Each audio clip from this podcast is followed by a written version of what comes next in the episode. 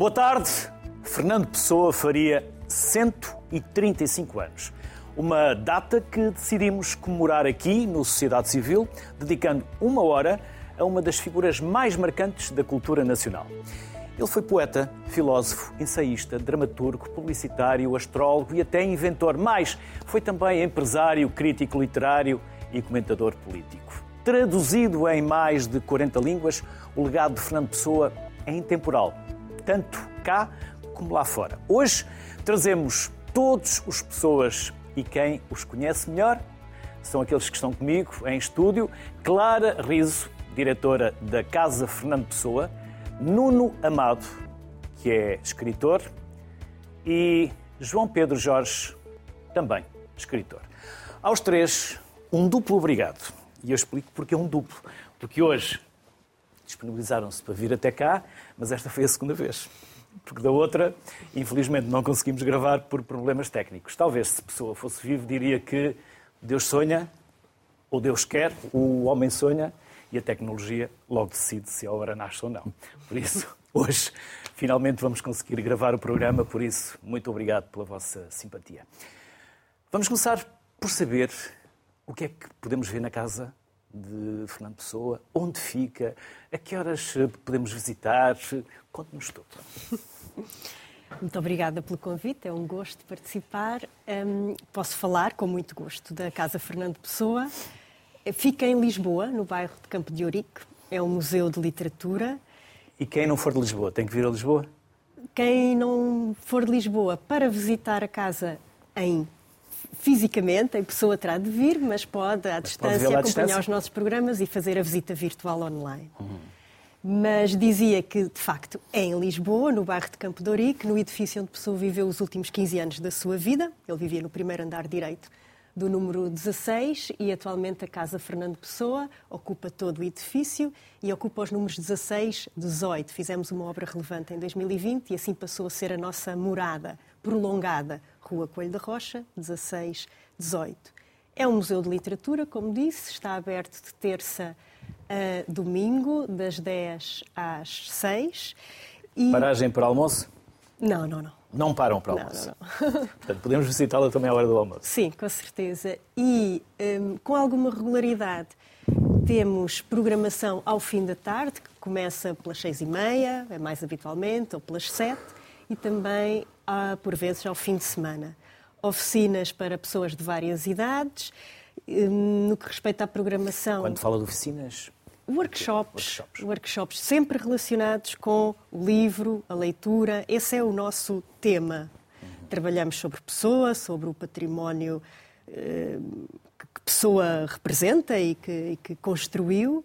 Portanto, o legado de pessoa é a nossa missão trabalhar, com certeza, mas há um outro eixo do nosso trabalho que é o da poesia contemporânea. Então, como casa de poesia, hoje em dia, a Casa Fernando Pessoa trabalha também sobre outros autores, com outros textos, mas, de facto, a nossa programação gira em torno do livro, da leitura, da literatura, da escrita, e são essas as áreas uh, nas quais vamos programando ano após ano.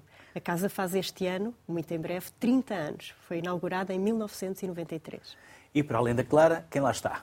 Somos 18 pessoas. Uh, temos uma equipa de mediação, em serviço que é uma equipa de mediação? Eh, é uma ótima pergunta, porque é uma questão de que falámos muito também. Estou mesmo a perguntar por ignorância, porque surgiu agora. Muitas vezes nos museus há eh, a equipa de serviço educativo, que são as pessoas que recebem os visitantes nos lugares ou que orientam as oficinas de que há pouco falei. Quando fizemos essa obra significativa, decidimos também internamente mudar o nome desta equipa, que se chama atualmente Equipa de Mediação porque entendemos que a nossa relação com os visitantes, mais do que querer passar uma mensagem ou passar um, uma determinada quantidade de informação, quer relacionar-se com as pessoas que, que nos visitam, mediar o que é o que são as nossas coleções, a informação de que dispomos sobre a pessoa e o que escreveu, mas construindo uma ponte e, com interesse eh, relativamente ao que quem nos visita tem para perguntar, para dizer, para acrescentar E então há esta ideia de um diálogo aberto com os visitantes, atenção a cada visitante em particular. Nem toda a gente sabe muito sobre pessoa, nem toda a gente tem uma relação corrente com a leitura de poesia. E nós tentamos fazer o nosso trabalho de maneira a encontrar resposta ou abrir a conversa com pessoas de diferentes perfis nestas, nestas áreas. Uhum. Não. De uma forma geral, julgo que a maior parte dos portugueses saberá, ou pelo menos já ouviu falar de pessoa, mas será que o conhecemos verdadeiramente? Um, bom, em primeiro lugar, deixe-me dizer que não sou escritor, pelo menos de profissão. Um, sou professor, é, é essa a profissão que, que vai nos recibos verdes. Um, mas, eu não sei, não mas também é escritor. trivial, claro. Uh, isso sim. E já agora professor de quê? Sou professor de literatura, sobretudo, na Faculdade de Letras. Qual foi a primeira formação? Já que puxou por aí, qual foi? A primeira formação? Sim. Como, uh... Começou por, por estudar o quê?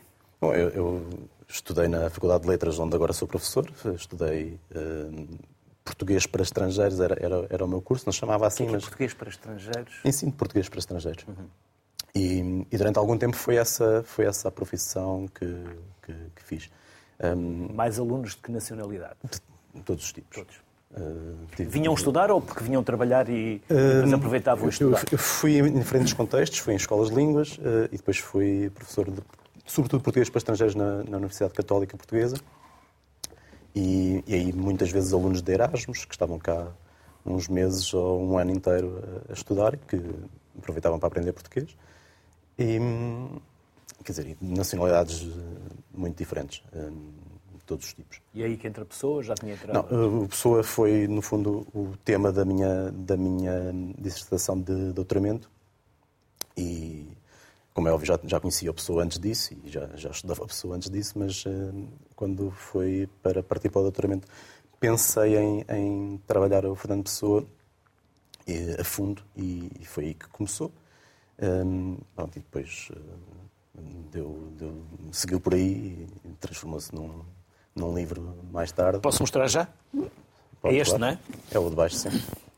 Os anos da vida de Ricardo Reis.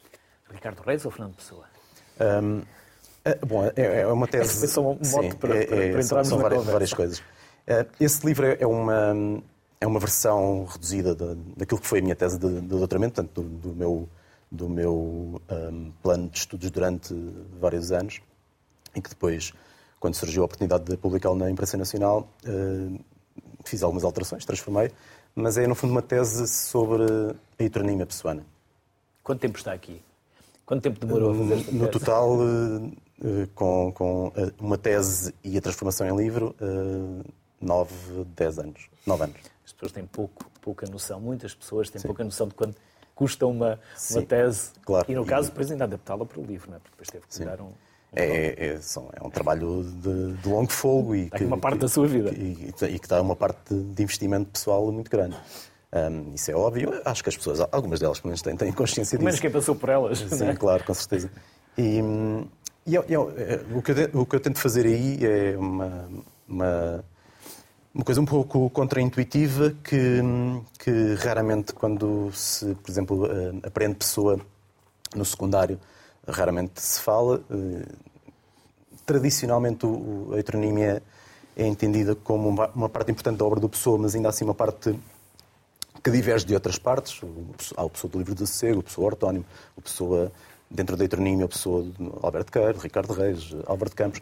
E a minha, a minha se calhar a tese central que está implícita, é, é a ideia de que a heteronímia deve ser hum, entendida em, em, em relação.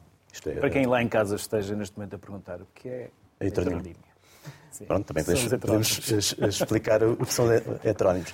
Bom, heterónimo foi um termo que a pessoa cunhou tardiamente e que nós hoje usamos como se sempre tivesse existido, mas a pessoa uh, cunhou apenas em 1928 não existia o termo heterónimo, mesmo a própria pessoa para falar dos seus heterónimos já, já, já existiam, pelo menos os três maiores desde 1914. Uh, o Pessoa uh, não falava deles como heterónimos. Só em 1928 é que, é que inventou o termo um, e distingue-o do termo pseudónimo. É um termo muito mais conhecido, pseudónimo. Outro nome, hum, geralmente um nome substituto do nome do, do autor, o, o Pessoa sente a necessidade de inventar um termo diferente porque Há uma diferença entre sinónimo e heterónimo? Há uma diferença importante para a pessoa eh, entre, entre os dois conceitos.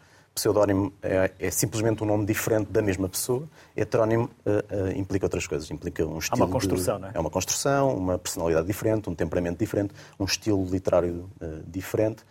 Um, aliás, a pessoa no mesmo, no mesmo, ao mesmo tempo fala também em semi-heterónimos, que seria uma espécie de meio termo entre aquilo que era um heterónimo perfeito, que seriam os três maiores, e uh, um, o termo ortónimo que vem por oposição. O semi-heterónimo seria o Bernardo Soares. Uh, mas, o ortónimo é quando é o nome próprio. E o ortónimo é usado quando é, quando é o, o, nome, o nome do, do, próprio, do próprio autor. Portanto, para não ser pseudónimo e heterónimo, ortónimo, heterónimo. Um, evidentemente, a pessoa tem, tem facetas muito, muito, diferentes. A pessoa da mensagem não é a pessoa do livro de sossego, a pessoa um, da escrita mediúnica uh, e, e, e, da astrologia não é a pessoa de Barão Teve e por aí fora. E, portanto, há muitas facetas diferentes. E, geralmente, entende-se entende cada um dos heterónimos como uma, uma faceta especial, diferente, com as suas características, um, muito diferente do próprio pessoa e muito diferente de cada um dos, dos outros heterónimos. Ora, Uh, aquilo que eu tento fazer um bocadinho é dar seguimento a uma intuição que o próprio professor parece ter, uh, sobretudo na fase final da carreira, de que uh, a heteronímia vale enquanto sistema orgânico interno. A heteronímia aqui sendo os três heterónimos maiores. E, e, portanto, eles dependem em parte uns dos outros. Conversam uns com os outros. Há um conjunto de textos muito importante de 1930 e 1931 um, que, se calhar não é, não é conhecido do, do, grande público, é assinado por Álvaro de Campos, uh, Notas para a Recordação do Meu Mestre Queiro, onde o Álvaro de Campos conta histórias sobre reuniões com os outros heterónimos, inclusive a própria pessoa faz, faz parte de, de alguns desses textos, uh, faz insinuações uh, cómicas, sobre, sobretudo sobre o Ricardo Reis, um, conta alguns episódios engraçados onde o Alberto Queiro se, se evidencia, e, e nesses textos vemos os heterónimos em uh, constante diálogo uns com os outros. Isto passa depois para a obra propriamente dita de cada um desses, desses heterónimos. Há, por exemplo, poemas de Alberto Toqueiro que respondem diretamente a um texto de Ricardo Reis. Há poemas de Ricardo Reis que respondem diretamente a poemas de Alberto Campos. Portanto, a, a construção entre eles é, é, é constante e, e, cada um deles parece uh, depender e é alimentado pelo, pelo, pelo que os outros dizem, pelo que os outros fazem. E a pessoa, eh, sobretudo nos últimos 7, 8 anos da, da carreira, eh, percebeu isto e percebeu o potencial criativo disto e, e trabalhou. E, em parte, aquilo que eu, que, eu, que eu gosto de dizer sobre a Eterninha é que é muito mais interessante pensar nestas relações do que pensar simplesmente nas características singulares de cada um deles. Uhum. João, e se ele tivesse continuado a escrever em inglês? O que seria a pessoa? para o mundo? É, é, é, difícil, é uma, será uma pergunta muito difícil de responder, para não dizer impossível de responder. Estamos só a fazer uh, isso, cenários, não é? Sim, sim, sim. sim. Uh, é possível que não fosse, se calhar, um poeta tão importante como é em Portugal, não sei. Uh, provavelmente a concorrência em Inglaterra, Inglaterra seria muito maior. provavelmente teria outros escritores ou, seria, ou pertenceria uma, a um campo cultural, digamos assim, um campo literário uh, muito mais rico, uh, uh, muito mais criativo, provavelmente.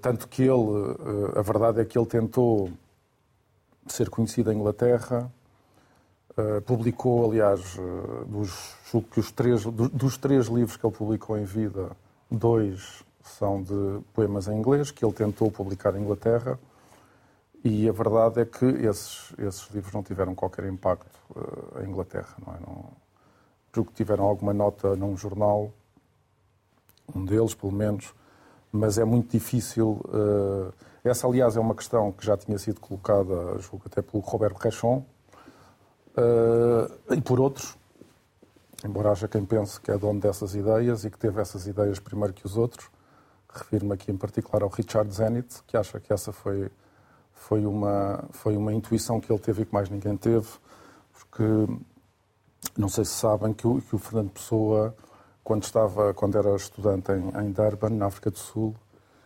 ganhou uma série de prémios, o último dos quais daria uh, acesso a estudar numa universidade inglesa, provavelmente Oxford ou Cambridge. Se me lembrava, Rinha, Rinha, prémio Rinha... Rinha Elizabeth, julgo. Rinha Vitória. Vitória. Rinha Vitória. E acontece que esse prémio tinha um regulamento, o Fernando Pessoa ganhou esse prémio, só que esse prémio tinha um regulamento uh, que acabou por desclassificar uh, o Fernando Pessoa, porque o prémio era atribuído a quem tivesse estudado de forma ininterrupta no Liceu de Durban. E acontece que o Fernando Pessoa, em 1901, veio a Portugal com o padrasto e com a mãe, numa licença do, do cônsul português em Durban, e, portanto, esteve um ano, cerca de um ano em Portugal, e por essa razão acabou por ser eh, desclassificado do prémio e, e Robert Brechon, Robert Brechon no, no, na, na, biografia que ele fez, Estranho Estrangeiro, uh, coloca essa questão que é o que seria, uh, que poeta seria Fernando Pessoa se não tivesse sido desclassificado do prémio e tivesse ido estudar para Oxford ou para Cambridge. É? E, e eu presumo, quer dizer, é impossível nós uh, podermos sequer uh, fazer uma ideia do que seria, porque estaria, estaria sujeito a uma série de, de outras circunstâncias, mas também poderia ser eventualmente até um poeta maior do que aquilo que foi, não é? Uh, eventualmente num ambiente culturalmente mais motivador, uh, talvez conseguisse até ser um poeta ainda maior do que aquilo que, que foi uh, aqui entre nós. Mas felizmente nós tivemos essa grande sorte, não é? De, de, um regulamento que, que o desclassificou, porque foi por um triz que ele não se tornou inglês. Que, aliás, como os irmãos dele, não é? Que foram, acabaram por ir viver pela Inglaterra e tornaram-se praticamente ingleses, casaram-se com inglesas e por aí fora. Clara, e na casa Fernando Pessoa, ficamos a conhecer a história dele, a vida dele, quem foram os pais, uh, esta infância dele em Durban, depois quando volta. Qual é a dinâmica da casa? E já agora, quem são as pessoas que visitam a casa? Hum, há pouco eu falei da equipa de mediação. A equipa de mediação é uma das equipas, mas uh, há outras pessoas que contribuem para receber os visitantes e passar essas informações, eh, sobretudo a partir do que são as coleções que se podem ver na atual exposição de longa duração. Há uma biblioteca especializada em pessoa e poesia. Eh, há uma livraria, loja no museu, um, onde se podem encontrar os livros de que se falou aqui. É a altura de mostrar? pode ser um pouco Posso? mais tarde. Pode, pode. Posso mostrar agora. Um, e, e, depois, enfim, evidentemente que temos a, a comunicação, as áreas administrativas, a produção. Mas para responder melhor à sua pergunta, o que é que as pessoas podem ficar a conhecer quando visitam a Casa Fernando Pessoa, posso dizer que a exposição está organizada em três pisos, são, cada, cada piso tem o seu tema particular. Começamos pelo primeiro capítulo desta história, que é justamente a heteronímia, e há pouco, como perguntou e muito bem, e quem não conhece este termo, é até, e não é como o Nuno também explicou, quer dizer, é um termo que é estudado na escola. É, os vários heterónimos, os três heterónimos de pessoa são estudados na escola, mas na verdade há muita coisa que não é possível na escola dizer e saber sobre pessoa. E depois esquecemos também. E também esquecemos uma parte, mas. Quando não exercitamos essa área do conhecimento, depois acabamos Pode ficar um bocadinho mais esquecida, mas temos essa atenção também de desmontar palavras que por vezes no nosso trabalho são diárias, absolutamente correntes, mas para quem visita a casa podem não ser. Uhum. E então, retomando, temos um primeiro capítulo da história dedicado à pessoa como escritor, em que falamos naturalmente deste sistema e de quão complexo é uh, o sistema de que o Nuno também falou um pouco. Um, no segundo capítulo da história, dedicamos mais atenção à biblioteca particular de pessoa, os livros que leu, Muitos deles têm notas que fez à margem. Um, é interessante. Afinal, não é crime escrever nos não, livros. Não é, não é de todo crime, é uma maneira de conversar com, com, com os autores e com, e com, as ideias dos livros. E hum, a biblioteca de pessoa pode ser vista, está exposta, devidamente. Hum, que tipo de livro? Já agora, também não vamos contar tudo, porque quem quiser saber mais, depois também convém ir à, à casa. Pode ser interessante dizer, talvez só duas coisas, ou três, três. A maior parte dos livros uh, é em inglês, Há, outro, há, outras línguas, obviamente português, francês, outras línguas representadas, mas a maior parte dos volumes uh, está escrita em inglês. Outra coisa que é interessante dizer é que Pessoa, apesar de não ser uma biblioteca muito numerosa em termos de volumes, são cerca de 1.200 livros, mas há livros de todas as classes da classificação decimal universal, que é uma das formas de organizar os livros nos sistemas de, bibliotecas, e Pessoa tem livros de todas as áreas, seja das áreas científicas, de filosofia, de religião, sobre desporto, sobre arte e, claro, a classe da literatura, que é aquela que está mais representada. E a terceira coisa que eu gostava de aproveitar para dizer sobre a biblioteca particular é que esses livros, página por página, estão eh, digitalizados e podem ser vistos através do site da Casa Fernando Pessoa. Estão digitalizados já há 13 anos foi um trabalho notável de uma equipa grande e hum, a pessoa em casa que tiver acesso à internet pode ir ver página por página o que é que a pessoa sublinhou, o que é que anotou, que livros é que assinou. E, e, e é um exercício muito interessante e, e, produtivo ver o que é que a pessoa leu e depois pensar no que a pessoa veio a escrever. E este é então o segundo capítulo na exposição de, de longa duração da casa, na mesma sala encontra-se a área das exposições temporárias e também uma mesa com livros, eh, edições correntes dos vários editores, que vão fazendo várias edições sobre Pessoa, para que os visitantes se possam sentar e ler e ter um contacto uh, direto, em primeira pessoa, com os textos de, de Pessoa. Depois chegamos então ao último piso da, da, exposição de longa duração, que é então dedicado especificamente à biografia. É o apartamento onde a pessoa viveu, do tal primeiro andar direito que falei há pouco, e aí vamos contando também com a ajuda do, do mobiliário que foi construído de propósito para esta exposição, que é ainda recente. Posso depois também explicar isso. Vamos acompanhando as diferentes fases da vida de pessoa, infância, a juventude passada em Durban, o regresso a Lisboa, a sua relação com, com, com, no círculo artístico e literário da época. Um, temos também o contrato de arrendamento daquele mesmo apartamento, datado de, de, abril de 1920. E, e bom, e, e, assim, depois também com a, a, exposição acaba com a última frase que pessoa escreveu. Uma, uma, uma peça muito simbólica e poderosa a pessoa escreveu a lápis, já estava no Hospital de São Luís dos Franceses, e escreveu no dia 29 de novembro de 35, em inglês. A folha está totalmente em branco e tem apenas aquela frase escrita a lápis no topo, a data e a frase em inglês I know not what tomorrow will bring. Não sei o que o amanhã trará. E a pessoa morreu no dia seguinte, no dia 30 de novembro de, de 35. Há pouco eu dizia que a exposição é recente, e que fizemos uma obra em 2020. Realmente a casa foi bastante transformada e reabriu ali numa janela da pandemia, em agosto de 2020, com uma museografia nova e esta nova exposição, os espaços transformados, o auditório mais bem equipado, a livraria uh, ampliada, a biblioteca reorganizada.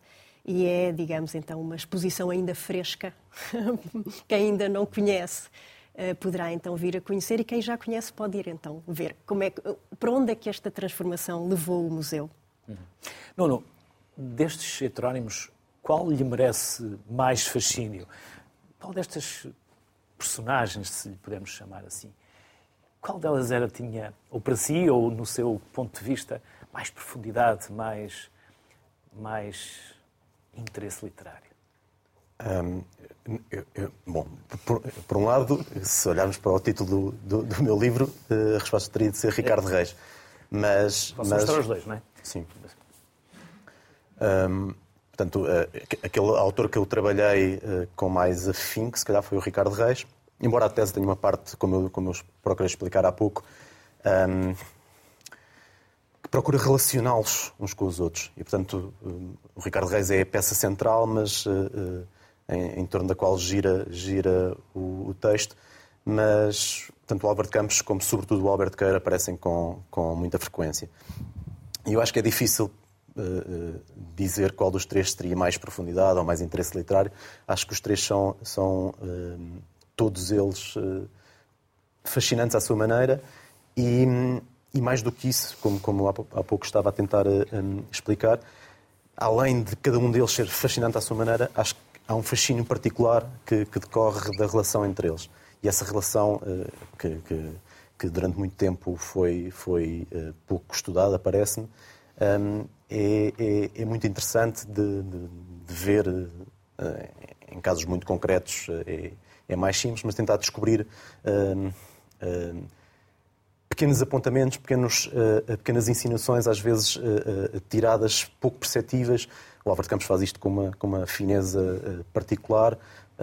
há, por exemplo, uma ode de Ricardo Reis, das mais conhecidas, do livro, do livro primeiro de Ricardo Reis. O Ricardo Reis já agora eh, foi, tal como o Albert Queiro, foi publicado apenas em 1924, apenas 10 anos depois de pessoa os ter criado. O Álvaro Campos aparece praticamente de imediato, faz um figurão na revista Orfeu, aparece na imprensa uh, a destratar, por exemplo, o Afonso Costa, na altura, não sei se na altura era, estava no governo ou não, porque naquela altura as, as coisas começavam e, e, e, acabavam muito rapidamente, mas ele esteve no governo de salvo erro três vezes e, e, houve uma altura em particular em que o Afonso Costa foi alvo das piadas do, do Álvaro Campos, que aliás deu um, um problema porque uh, uh, a pessoa, bom, se fosse de boa, se, se, quisermos, porque na época não era fácil uh, ter uma intervenção política e não sofrer consequências. Mas, seja como for, o Álvaro Campos é desde logo muito, muito conhecido e, entra em cena muito rapidamente, ao passo que uh, Alberto Queiro e Ricardo Reis não. A pessoa parece guardá-los para uma oportunidade uh, melhor e essa oportunidade surge na revista Atena, da qual o pessoa é, aliás, o diretor literário, em 1924.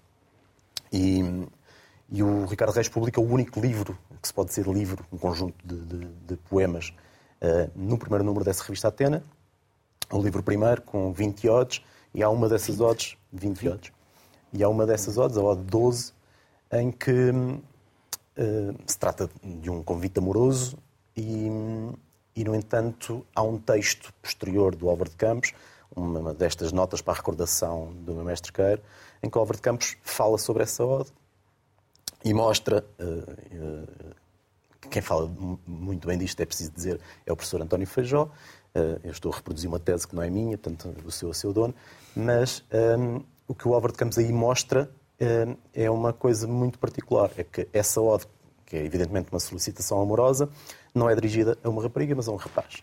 E isso está marcado graficamente no texto. Uh, uh, Trata-se de um, de um uh, convite amoroso a um rapaz. E, que, e é importante que seja o de Campos a fazer o outing do Ricardo Reis e não o próprio Ricardo Reis um, a fazê-lo. E, portanto, há coisas destas a acontecer uh, na, na, produção literária do Pessoa. Um heterónimo uh, chega-se à frente para uh, fazer o outro sair do armário, por exemplo.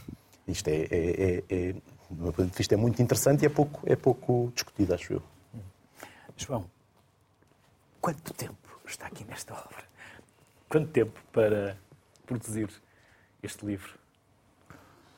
Dois anos, cerca de dois anos dois anos, mas com, com os dias. Com alguns intervalos? Não, não, não, não. Com, com, com os dias quase totalmente preenchidos a, a escrevê-lo.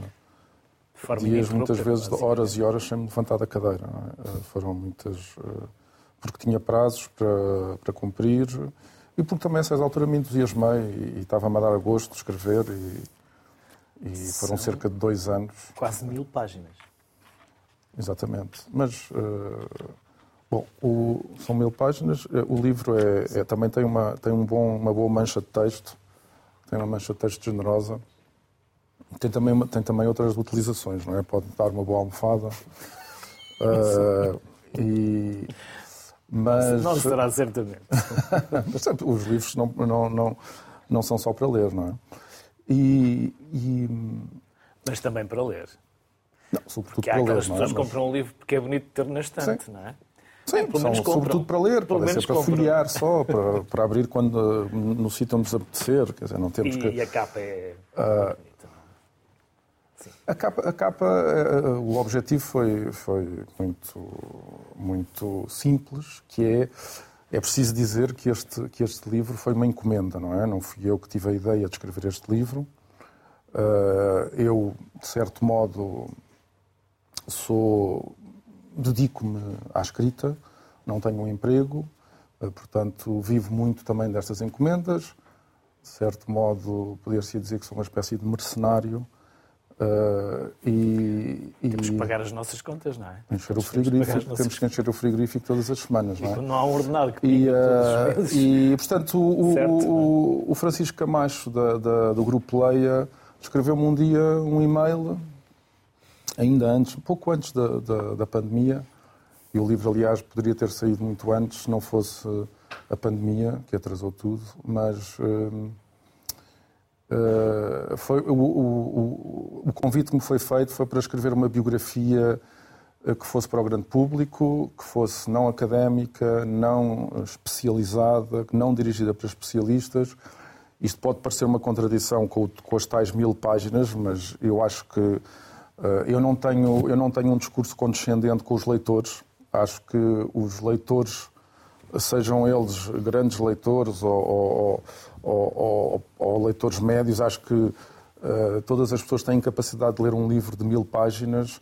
Uh, o, não tem que o ler o importante semana, não, é? não tem que ler numa semana e o importante é que o livro cative o leitor, não é? E não é um a livro de bolso, é que portanto. Não é um livro de bolso, mas uh, ou daria cabo do bolso. Mas, sim. nem, nem bolso. Mas, é um, mas o que é um livro que se lê bem, quer dizer, e há, e há autores... Mas que tipo de escrita? Que tipo de... Quando se abre, é uma, uma escrita ao alcance de qualquer um? Eu julgo que sim, eu, eu filo com essa intenção, escrevi-o com essa intenção e, e das pessoas que, que eu conheço e de familiares, de amigos, etc., que leram o livro, uh, que não são de todo pessoas especializadas em literatura, uh, uh, o feedback que me deram foi que, que o livro se lê bem que, e que gostaram de o ler e que não se aborreceram. E, e, o objetivo era esse, era no fundo democratizar o Fernando Pessoa. O Fernando Pessoa não tem que ser uma cotada exclusiva de académicos ou de especialistas, que eu acho, eu acho que houve, há uma certa tendência uh, para encarar o Fernando Pessoa, digamos assim, como uma espécie de petroleiro, não é? O Fernando Pessoa é um petroleiro onde uh, alguns investigadores vão lá buscar petróleo porque sabem, porque o Fernando Pessoa é, na verdade, o grande autor que permite aos investigadores portugueses internacionalizarem-se. Tem havido uma pressão enorme na academia para que os nossos investigadores se internacionalizem. E isso gerou, tem gerado uma, uma concorrência feroz entre, entre os investigadores. Se, e, portanto, o Fernando Pessoa descobrir uma frase inédita do Fernando Pessoa, uh, descobrir qualquer facto novo sobre o Fernando Pessoa é, é digamos assim, o um meio caminho para se internacionalizar. E, portanto, há. Uh, e por isso é que eu digo que o Fernando Pessoa é uma espécie de petroleiro, e, e só que o, o, petroleiro tem cada vez menos petróleo lá dentro, não é? e, e e, portanto, isso tem gerado, aliás, não é por acaso que há muito tempo que nós ouvimos falar das viúvas do Fernando Pessoa, não é? Porque, uh, de facto, uh, os pessoanos, de regra geral, digamos que entre os pessoanos. uh, mexer no Fernando Pessoa é como mexer num ninho de, de, de lacraus. Não é? é como uma. Um, a pessoa toca lá e, e porque as pessoas têm, os pessoanos têm tendência a achar que aquilo é deles. É o seu então, quintalzinho. Oh, João, se me permite. À vontade. Eu, claro tenho, eu, eu estou na Casa Fernando Pessoa, sim, vai sim. fazer 10 anos, sim. e não tenho uma visão tão pessimista como a sua. Acho que hum, tem havido. É, é, é, verdade que Pessoa suscita interpretações de, muito diferentes, algumas geram controvérsia, geram uhum. debate. Mas aquilo que tenho assistido nos últimos anos, e nós organizamos a cada quatro anos um congresso, de facto, para a academia mas no público não há só académicos, nem há só uhum. estudantes, e o debate tem sido um, ultimamente mais produtivo, menos agressivo, que é a maneira que me parece a mais interessante de debater ideias, inclusivamente quando as ideias são contrárias. E, a meu ver, tem havido uh, Mas isso é o que se vê cá para fora. Nos bastidores as coisas não são assim, claro. Mas o, o João Pedro acha que eu não conheço os bastidores. Ah, eu também conheço. E olho que, e sobretudo por causa, da, por causa deste livro, o que eu percebi é que precisamente nos bastidores ainda existem muita, muitos ódios de estimação.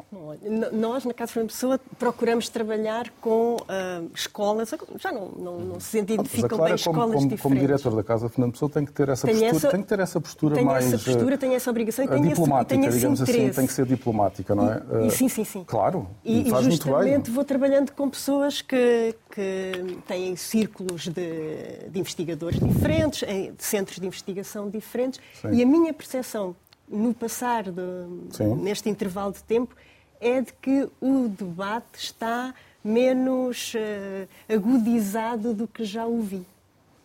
O que é interessante porque, a, a meu ver, essa haja se conversa que sejam extremados e polarizados. Haja debate. pessoas gera esse, mas pelo menos que, essa... Mas olha não, que eu, eu agora, por causa da polémica em que me envolvi ainda este ano, em fevereiro, março deste ano... Já agora, para quem não sabe qual foi a polémica. Bom, a polémica é que eu, uh, uh, eu publiquei este livro em novembro, eu saiu em outubro ou novembro, e por coincidência, por uma mera coincidência, porque até poderia ter saído antes, mas uns meses antes o Richard Zenit publicou a biografia dele. E o Richard Zenit, aparentemente... Serão duas, basicamente. Aparentemente o Richard Zenit é como aquelas crianças que uh, veem... O brinque, há um brinquedo que é de todos, ele agarra no brinquedo e acha que o brinquedo é só dele. E que quem, quem, quem quem, eh, quem se mete, quem tenta também brincar com aquele brinquedo, leva. Ele, porque ele, ele fica. Cá, não podemos falar muito. Como? Ele não está cá para se defender, não é? Não, está bem, eu, está bem. Uh, repare que ele também, ele também foi para o Expresso falar de uh, atacar-me, uh, em vez de ter, ter escrito diretamente um texto, por exemplo, podia tê-lo feito, que era publicar um artigo no jornal a criticar-me, e depois entrávamos no, no domínio do que ele que é uma polémica saudável num, num, num, meio cultural. Ele resolveu ir fazer queixinhas para um jornal, não é? E, e portanto, uh, ele também, se vir este programa, está à vontade também para me responder. E o Nuno e... acha, e o Nuno acha que, esta que esta discussão também está demasiado polarizada ou não? É- ou já não há estes ódios de estimação? Sabe que eu, eh, a minha experiência nos estudos pessoais é relativamente recente. Por exemplo, comparado com o Richard Zenit, é, é muito, muito recente. Um, mas eu, eu, eu, tenho um bocadinho a percepção da Clara, isto é, desde pelo menos de que eu me interiorizei com algumas das, da, das polémicas, com algumas das questões que levantam-se lemos e que no passado levantaram de facto uh, discussões acesas e, e aguerridas, eu, aquilo que eu sinto é que uh, o discurso amenizou muito. E, e, eu não vejo. Não, posso falar da minha, não, não minha vejo... experiência pessoal que não, é, não corresponde de todo a isto, não é? Eu imagino que, que em gerações anteriores, eh, quer dizer, as, as guerras ficadais continuem. Um, não, não, eu, na, eu, na eu minha geração, experiência das gerações anteriores, não, não, porque eu quando, quando estava a preparar a minha defesa ao artigo uh, aviltante que o, que, o, que o Richard Bennett escreveu, ou pelo menos que escreveu por interposta pessoa, eu falei com vários pessoanos, alguns deles da minha idade. E, e a, a, impressão que, que, me deram todos é que isto não é uma coisa nada pacífica. E que a concorrência é mesmo muito feroz. Vamos deixar essa discussão para depois, hum, quem sabe um dia virem os dois Os dois uh, falar, livros os dois têm, têm complementam. Não, mas, é, mas, mas, precisamente... São diferentes, são, mas diferentes. A é, mas a questão é essa. É são que... diferentes, com intuitos diferentes e com trabalhos de natureza diferentes por trás. Eu abri aqui o livro do João e entrei aqui na página 205. Amo a pátria. Ele amava a pátria, amava a língua portuguesa. Quem era este Fernando Pessoa? Era um homem apaixonado? Quem era ele enquanto pessoa? Pessoa, enquanto pessoa? Bom, posso dizer que, tirando o tempo em que viveu em Durban, a pessoa não saiu mais de Portugal. Apesar de ter planos de o fazer, a verdade é que não fez. E há pouco também se falou sobre isso. Acho que é interessante dizer que em vida a pessoa publicou muito pouco. Publicou alguns livros de folhetos em inglês, uns quatro livros de folhetos em inglês e um livro em português. Publicou um único livro em português, que foi A Mensagem, em 1934. Ou seja, tudo aquilo que nós lemos hoje um, os textos que conhecemos de Pessoa, ou melhor, é importante dizer que sim, publicou apenas isto em vida em, em, forma de livro, coligido em livro ou em folheto, em pequeno livro, opúsculo. Mas publicava muito nas revistas literárias da época, portanto não era de todo um desconhecido. Mais de 100 artigos, publicou ele entre jornais e revistas, mais de 100 sim, artigos. Sim, Eu publiquei perto de 200. Portanto, mais de 200 poemas e, e, e mais de uma e centena teve, inclusive, de... reconhecimento internacional ainda em vida, através do... Uh, do Pierre Rourcade, não é? Uh, que publicou fora, julgo que numa revista francesa, um ensaio sobre Fernando Pessoa. Publicou muito, de facto, e não era de todo um desconhecido. Mas foi apenas depois da sua morte que se descobriu Sim. a dimensão Sim. e a quantidade dos papéis que deixou por organizar e por editar.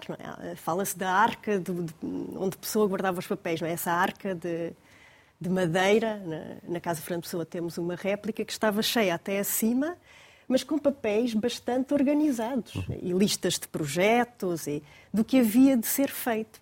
E quem veio a fazer esse trabalho foram os editores, os editores que coligiram os textos, que os organizaram, que os transcreveram, e aí houve, de facto, algumas discordâncias, mas é, é, os editores acabam por ser um pouco os coautores dos livros de pessoa que hoje podemos folhear. Não é? Eh, aí, por exemplo, vimos uma antologia de textos Qual? de pessoa é o, que foi organizada pelo Nuno Amado. Ah. Qual? Exatamente, este, esse que, o, este, que tem esse. na mão. E, e, são muito. Não, não, claro que há textos que, publico, eh, que, a pessoa publicou em vida e que foram revistos por si, mas há outros que tiveram de ser muito trabalhados. Há muito trabalho feito depois da, da morte de pessoa e que veio a ser eh, dada a conhecer eh, ao, ao longo das décadas. Também, porque ele, também porque ele morreu cedo? Morreu com 47, com 47 anos. anos. Morreu com 47 anos, sim. A 30 de novembro de 1935. E hum, isto para dizer que, hum, de facto, há, há, muito material para, para ir acompanhando, não só em quantidade, como em diversidade, como em contradição interna, não é? Eh, nos vários textos de, de Pessoa. A propósito desta data, do 30 de novembro de 35, posso talvez aproveitar para referir que no dia. Que é 30... mais ou menos daqui a 15 dias. Exato. Vamos dia... a gravar o programa, mas ele vai para lá mais ou menos em meados e será no final de novembro. É? Sim, a 30 de novembro de, deste ano, a Casa Fernando Pessoa faz 30 anos de existência. Foi inaugurada em 93, no dia da morte de pessoa. Podemos entender esta hum, relação de datas como, enfim, lendo agora, eh, como a casa podendo continuar esse legado de pessoa e mantendo vivo o, o seu impulso criativo, não é? Quer dizer, o museu faz isso, o museu não é um espaço fechado e parado no tempo, é um espaço que se atualiza a cada dia com, com os visitantes que entram e, e Pessoa está claramente vivo no interesse dos leitores, no interesse dos investigadores.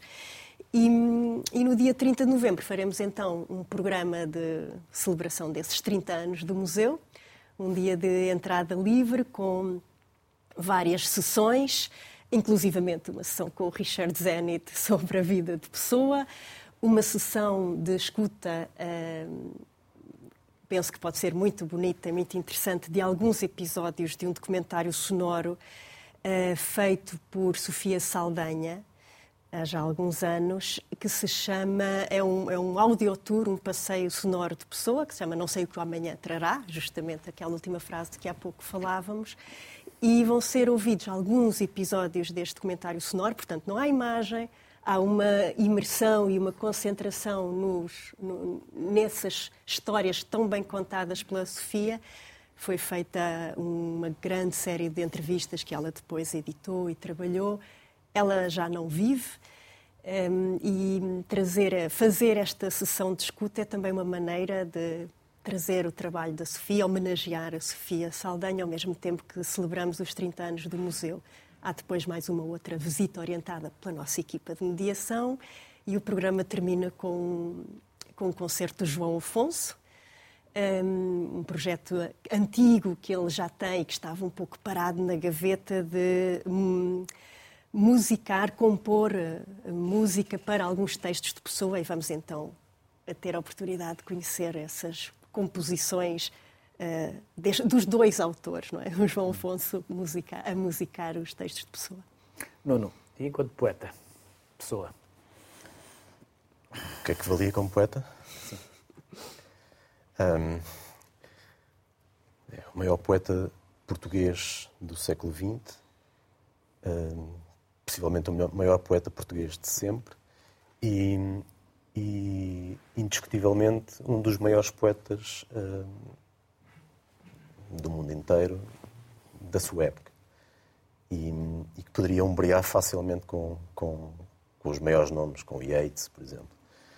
Um, não se sabe, mais uma vez, voltando à questão da, da do inglês e da, da, hipótese de ter sido poeta inglês em vez de ser poeta português, não se sabe muito bem se a dimensão dele, a dimensão internacional, não teria, não teria sido outra.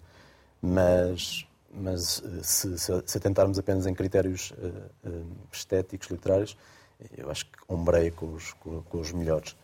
Um, e, e por, por, várias razões, quer dizer, é, é, é um, é um poeta multifacetadíssimo, fez coisas completamente distintas, escreveu em todos os géneros literários, fez poesia em nome de autores diferentes, com qualidades estéticas diferentes e, e, muitas vezes com a mesma qualidade. E há pouco discutimos qual dos três heterónimos maiores era o mais interessante e eu sugeri precisamente que não, não parece que, que seja fácil um, eh, escolher um uh, acima dos outros. Eu sei que há um hábito uh, em Portugal de, de fazer esse, esse, esse campeonato dos heterónimos e, e, a tentação, diria eu até, é, é que ou ganha o Álvaro Campos ou ganha o Alberto Queiro, o Ricardo Reis fica sempre para, para terceiro lugar, mas eu acho que eles são de qualidade muito, muito semelhante.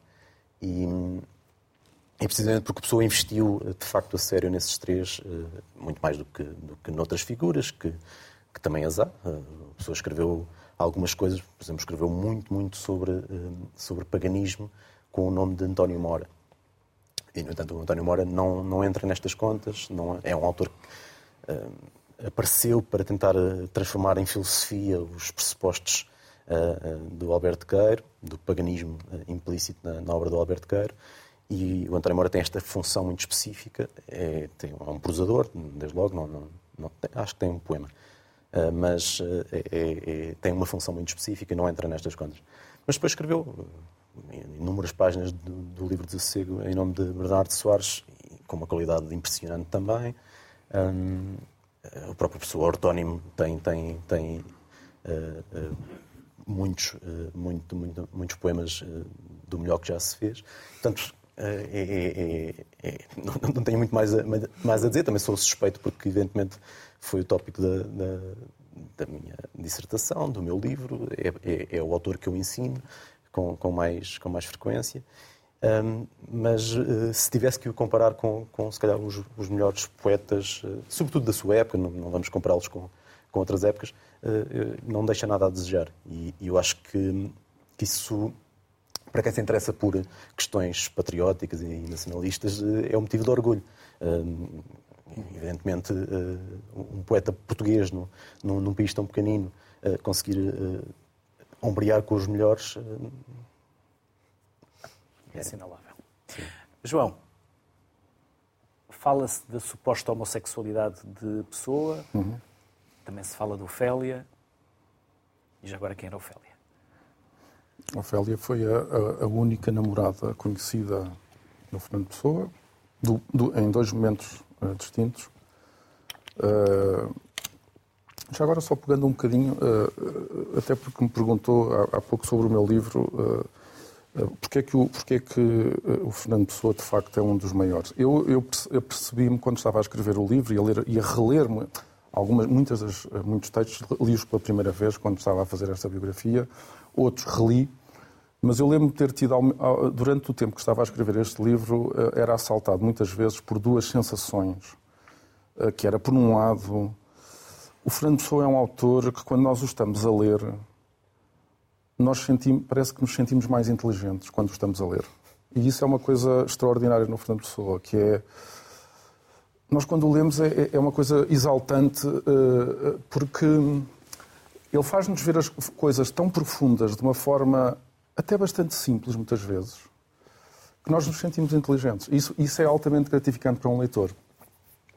E depois, por outro lado, uma outra sensação que me estava sempre a, a, a surgir é que o, o Fernando Pessoa morreu em 1935, nós estamos em 2023, e isto acho que é o, talvez o maior objetivo que qualquer artista pode ter, é a sensação de que este homem morreu em 1975, eu estou a lê-lo e ele parece que me conhece e que está a interpretar e que está a descrever aquilo que eu, uh, em 2023, sinto, penso, uh, porque ele teve esta capacidade de, uh, de, de uma forma relativamente simples, mostrar uma coisa que para nós hoje é muito óbvia, não é? Que nós, todos os seres humanos, contêm dentro de si múltiplas pessoas, não é? Múltiplas maneiras de ser, nós somos pessoas diferentes consoante o ambiente em que estamos, consoante a pessoa com quem estamos a conversar. Nós, nós não somos. Uh, nenhum ser humano é coerente, é? tem uma personalidade unitária e homogénea, não é? A nossa, a nossa identidade eh, é, é, é feita de, de contradições, eh, de coerências que estão constantemente a ser destruídas e, e, e depois com essa mesma coerência estar depois a refazer-se depois.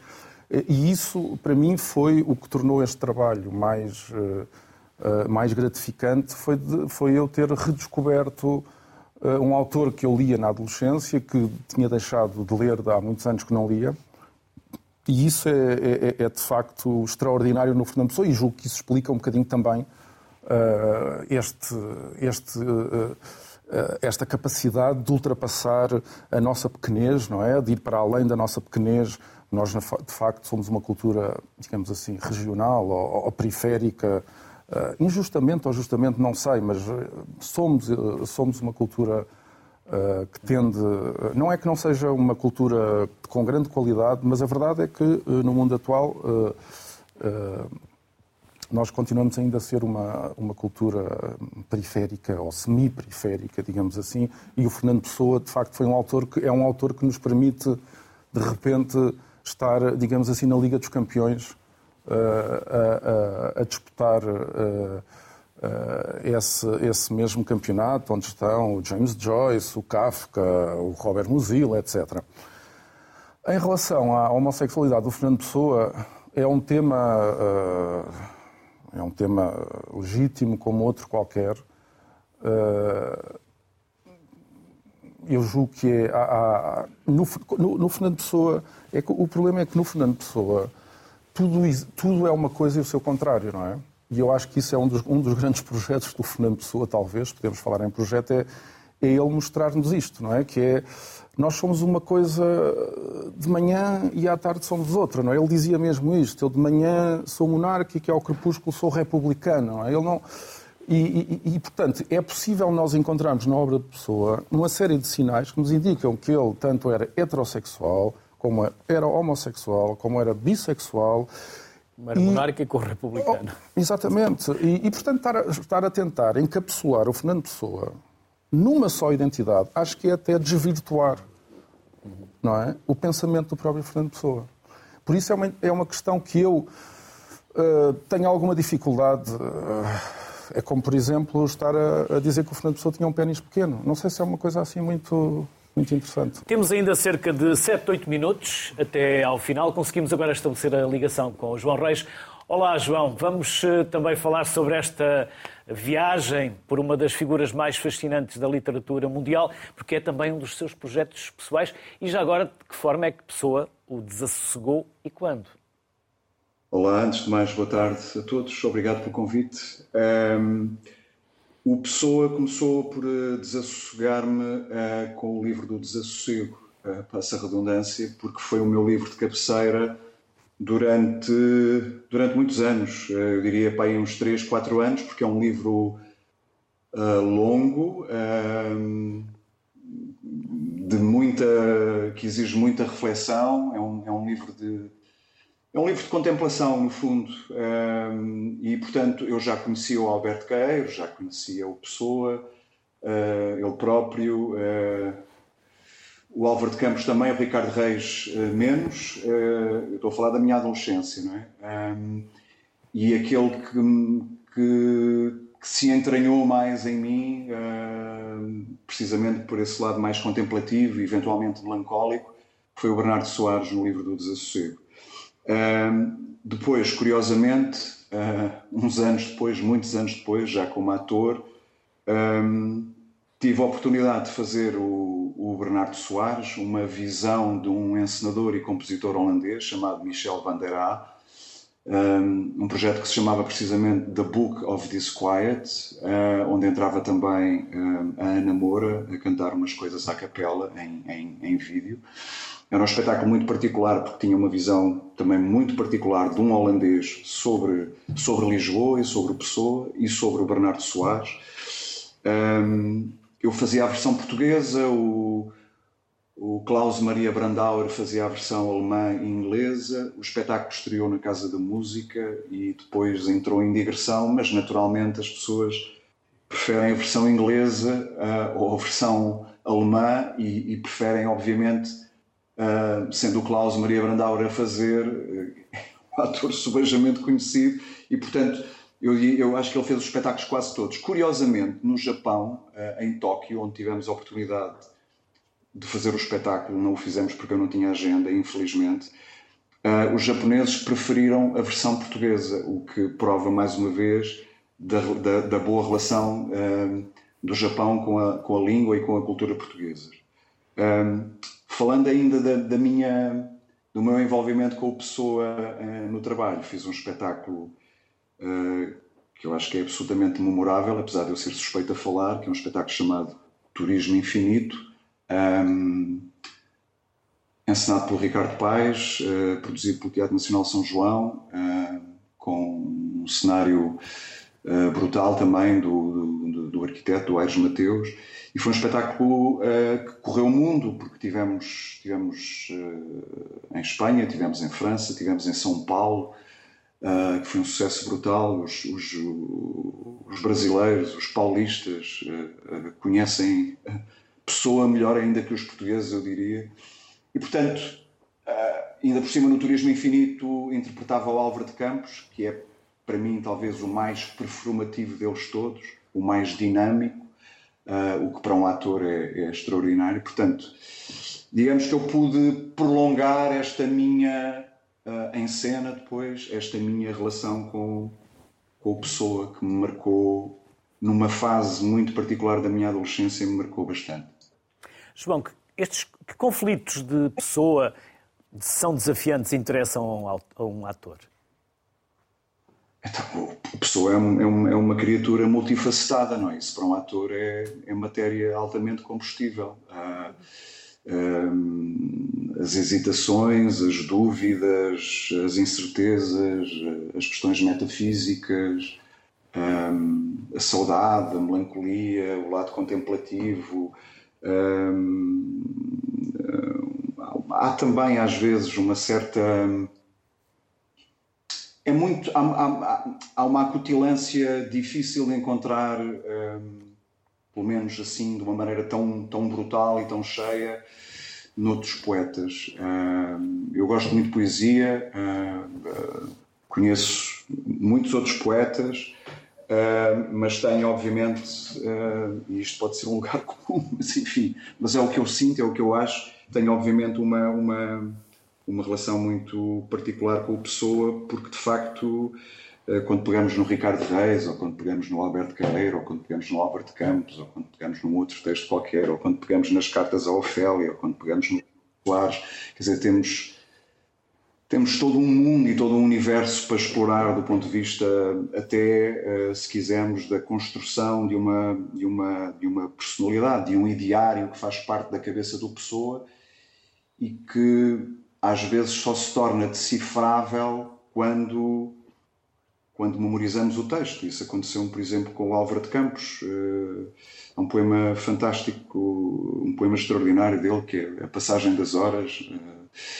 Eh, e eu eh, só percebi verdadeiramente o espírito do poema quando quando já, quando já o tinha suficientemente memorizado e quando me libertei do poema, quando, quando, quando me libertei do texto, como se costuma dizer, um, na linguagem teatral, e portanto só, só aí é que eu percebi realmente um, a verdadeira dimensão e a verdadeira grandeza do poema. Portanto, a pessoa é extraordinário uh, um, para ler, para interpretar, para ouvir. Uh, é um poeta é um poeta de mão cheia, sem dúvida absolutamente nenhuma. João, e há um poema que podemos ouvir? Sim, eu vou tentar. Há um poema que se chama Oxfordshire, do, do Álvaro de Campos, uh, que eu fazia, que eu fazia no, nesse espetáculo, no Turismo Infinito. Um, quero o bem, quero o mal, e afinal não quero nada. Estou mal deitado sobre a direita e mal deitado sobre a esquerda e mal deitado sobre a consciência de existir. Estou universalmente mal, metafisicamente mal. Mas o pior é que me dói a cabeça. Isso é mais grave que a significação do universo. Uma vez ao pé de Oxford, no passeio campestre, vi erguer-se de uma curva da estrada, na distância próxima, a torre velha de uma igreja, acima de casas da aldeia ou vila Ficou-me fotográfico esse incidente nulo, como uma dobra transversal escangalhando o vinco das calças. Agora vem a propósito. Da estrada, eu previa espiritualidade a essa torre de igreja que era a fé de todas as eras e a eficaz caridade. Da vila, quando lá cheguei, a torre da igreja era a torre da igreja e ainda por cima estava ali é-se feliz na Austrália, desde que lá se não vá. É isto. João, divinal. Divinal. Não poderíamos terminar de melhor forma. João Reis, muito, muito obrigado por esta simpatia e pela disponibilidade. Bem-aja e até uma próxima, João. Muito obrigado. Até Felicidades. Obrigado. obrigado. obrigado. E vocês, em 20 segundos cada um, o que é que gostariam de ter dito sobre a pessoa que a minha incompetência não vos tenha levado a perguntar e a vocês responder. Bom, 20 segundos para cada um. Uh, muito rapidamente podia pedir então que mostrasse uh, esse. Um, ao contrário. é o nosso programa. De, a cada quatro meses fazemos um folheto desse tipo. Tem todo o tipo de informação sobre atividades de, que ocorrem durante o horário de funcionamento Eu vou do museu. abrir, só para não apanhar a realização de... e, e, tem também a programação de fim de dia de que há pouco falei. Há programas que acontecem, a maior parte deles presencialmente, outros acontecem online para quem não está em Lisboa. Um, no site da Casa Fernando Pessoa também há informação variada e é um objeto que permite ter um bocadinho essa ideia da, da diversidade do trabalho que, que nos esforçamos por fazer à volta do legado de pessoa, à volta da, do poder que a literatura tem, dos efeitos transformadores que a literatura consegue produzir. E, e, bom, me penso que é isso. E se calhar acrescentar alguma coisa ao que o João Reis disse, de facto o Turismo Infinito é um espetáculo memorável, só acrescentar, dizer que, a, que o trabalho do texto, a compilação, a escolha dos textos é da, da autoria do, do, do, professor António M. Feijote, quem o Nuno Mato já falou. Nuno. Uh, eu, eu, quer dizer, sobre a pessoa e coisas que não se falaram, podia-se dizer muita coisa. Vou aproveitar eh, precisamente o poema que o, que o João leu, Oxfordshire, para reforçar uma coisa que eu, que eu estive a tentar dizer, que é a importância da interação entre as personagens e às vezes entre a própria pessoa e, e as personagens. O Oxfordshire é um poema do, do Campos de 1931, uh, eh, que termina com este verso: uh, É-se feliz na Austrália, de, na Austrália desde que lá se não vá. O que se calhar eh, poucas pessoas sabem é que este verso responde diretamente a um verso de um poema do Pessoa, um poema de 1916, chamado Casa Branca na Preta, que termina com o seguinte verso: Felicidade na Austrália. Portanto, o campo está a dizer, eh, certo, a pessoa tem razão, desde que lá se não vá. João. Uh, eu queria chamar só a atenção que o Fernando Pessoa e, e quem, quem, tiver contacto com a, com a vida do Fernando Pessoa e, e conhecer a vida do Fernando Pessoa e a, e a sua obra, perceberá que o Fernando Pessoa era um, um agitador de ideias. Ele chamava-se, ele referia, fazia, falava mesmo de criador de anarquias. Era um polemista. O Fernando Pessoa foi um polemista. E, e ensinou-nos uma coisa fundamental que às vezes nós em Portugal temos tendência a esquecer: é que um intelectual e um artista a sua grande responsabilidade, a sua maior responsabilidade é dizer aquilo que os outros não querem ouvir. E é isso que faz uma cultura dinâmica e, que, uh, uh, e uma cultura também mais democrática. João, Nuno, Clara, aos três foi um gosto enorme, mas eu saio deste programa com uma frustração. Sabe porquê, Clara? Porque se tivesse pensado nisto um pouco mais cedo, talvez estivéssemos a gravar este programa hoje, na Casa Fernando Pessoa. As portas estão sempre abertas. Não será nos 30 anos, que será agora no dia 30 de novembro, mas quem sabe nos 31. Fica esta pré-agenda para o próximo ano. Bem-ajam, muito obrigado. Terminamos com três convidados, na verdade, três mais um, e melhor também não poderia ter sido com o poema aqui interpretado por João Reis. Boa tarde, até amanhã.